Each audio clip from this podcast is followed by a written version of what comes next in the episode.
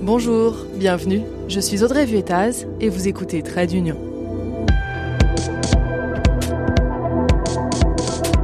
Vous trouvez que l'Union européenne, c'est trop compliqué? Ce podcast est fait pour vous. Et si vous l'appréciez, laissez-lui 5 étoiles et un commentaire sur votre plateforme d'écoute. Avant de commencer, un message super positif. J'ai reçu le prix du citoyen européen pour Trade Union. Cela vient récompenser des heures de travail pour vous faire comprendre l'Union européenne du mieux que je le peux. Je suis donc ravie et j'en profite pour vous remercier pour vos écoutes, toujours plus nombreuses.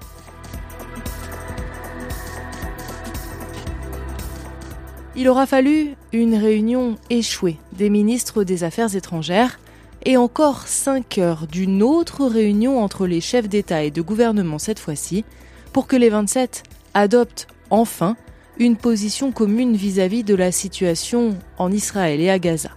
Nous voyons bien la détérioration sérieuse de la situation humanitaire et l'importance de, développer euh, l'ensemble des mesures possibles pour garantir l'accès euh, aux, équipements euh, et à l'ensemble de l'aide dans le secteur humanitaire, nourriture, eau, électricité, médicaments. Nous devons être extrêmement engagés, y compris avec des corridors humanitaires, y compris avec des, des pauses humanitaires pour permettre à l'aide euh, d'arriver.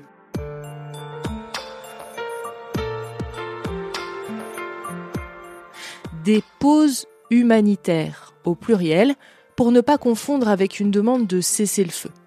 Les mots sont importants, on sent que chaque point, chaque virgule, n'a pas été posé là par hasard. Le sujet est touchy. Rappelons quand même une chose. Les 27 sont d'accord sur le fond à propos du conflit israélo-palestinien. Ils prônent une solution à deux États depuis très longtemps et ont reconnu le Hamas comme organisation terroriste. Mais dans le détail, on peut dire qu'il y a 27 nuances de point de vue sur ce dossier ô combien complexe, et parfois ça mène à une sacrée cacophonie. C'est ce qu'on va voir dans cet épisode.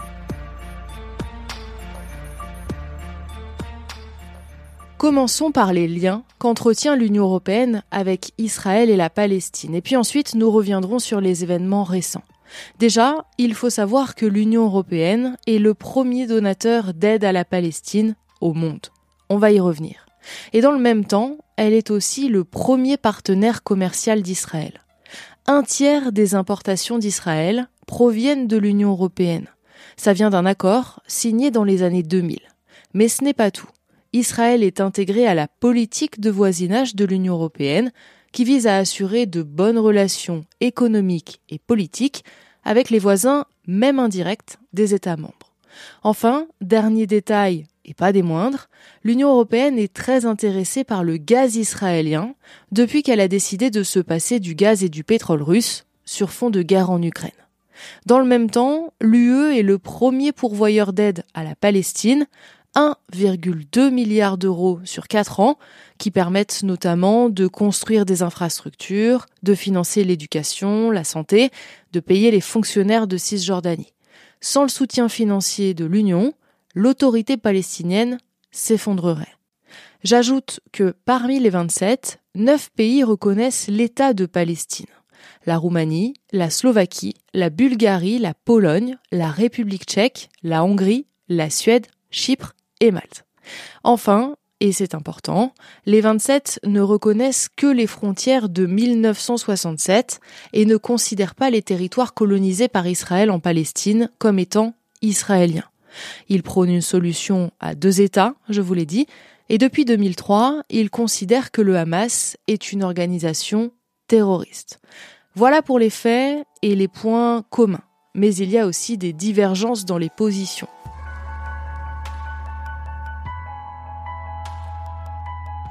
Déjà, entre ceux qui reconnaissent l'État de Palestine ou non, mais pas que, il y a aussi des différences dans le soutien apporté par chaque État, en raison bien souvent de son passé historique.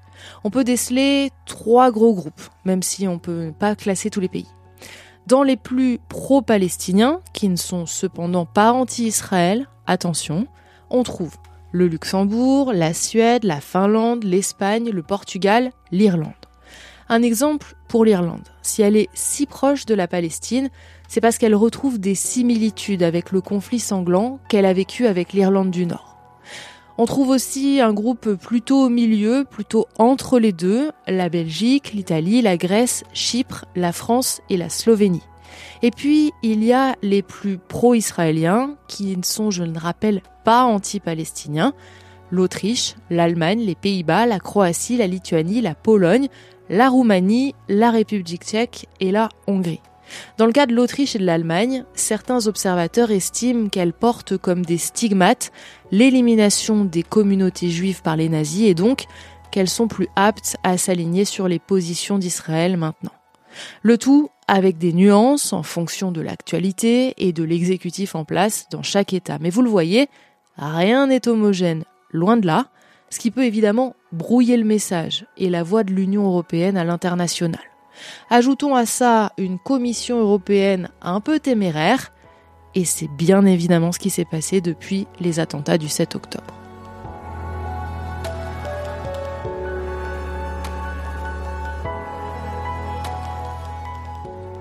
Tout commence le 13 octobre, quelques jours après les attentats perpétués par le Hamas en Israël, qui ont fait au moins 1400 morts.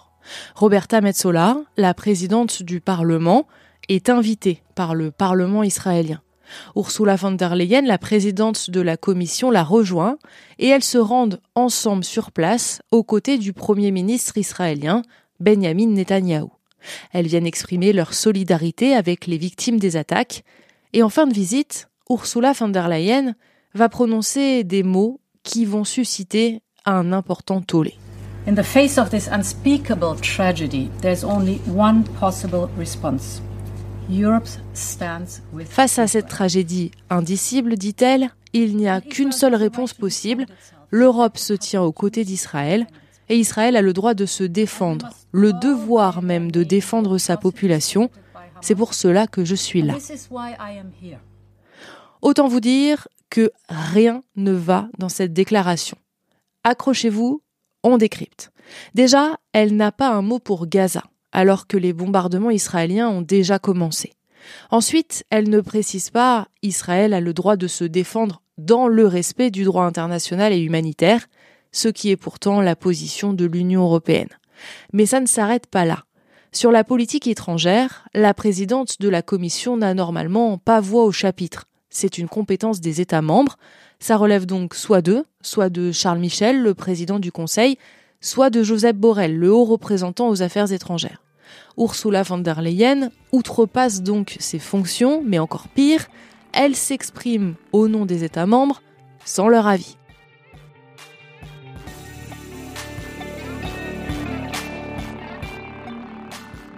Moi qui passe mon temps à vous expliquer que la Commission ne peut rien faire sans l'avis des États membres, bah là elle fait un peu tout péter.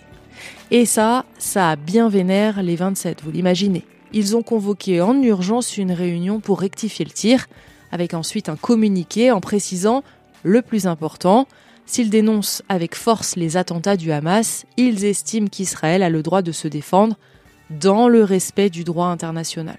Et donc en veillant au respect des populations.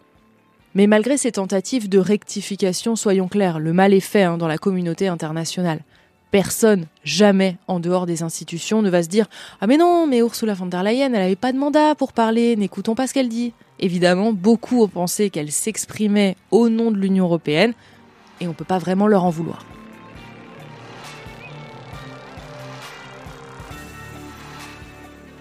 Et vous savez quoi?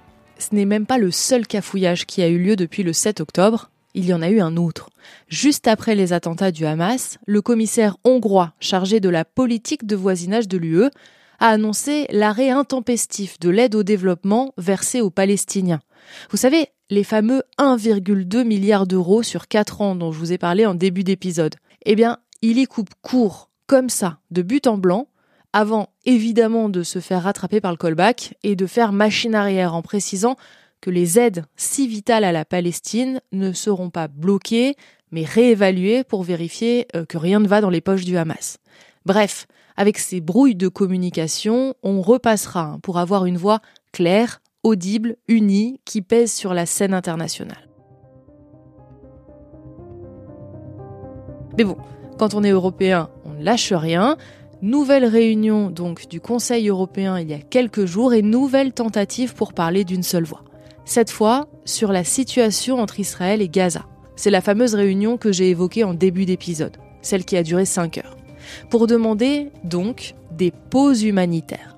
Au moins, on peut saluer cette position commune parce que sur le papier, il fallait quand même mettre d'accord ceux qui demandaient un cessez-le-feu et ceux qui ne voulaient pas en entendre parler. Va donc pour dépose, quelque chose d'assez flou pour ne pas demander l'arrêt des combats. Voilà notre unité toute trouvée pendant au moins 24 heures, parce que c'est le temps qu'auront tenu les États membres avant de se rediviser. S'il vous reste un peu de force dans toute cette cacophonie et ces divisions, je vous emmène à la réunion des Nations Unies qui a eu lieu le lendemain du sommet européen. Ce jour-là, ils votaient une résolution pour demander une trêve humanitaire à Gaza. D'ordinaire, sur 90% des textes, les Européens parlent d'une seule voix, mais pas là. Malgré le communiqué produit en commun la veille, les Européens se sont divisés aux Nations Unies en trois groupes. L'Autriche, la Croatie, la Hongrie et la République tchèque ont voté contre la résolution. La Belgique, la France, Luxembourg, l'Espagne, l'Irlande, Malte, le Portugal et la Slovénie ont voté pour. Et puis tous les autres ont fait le choix de s'abstenir. Bref, on l'aura compris, le sujet est très compliqué.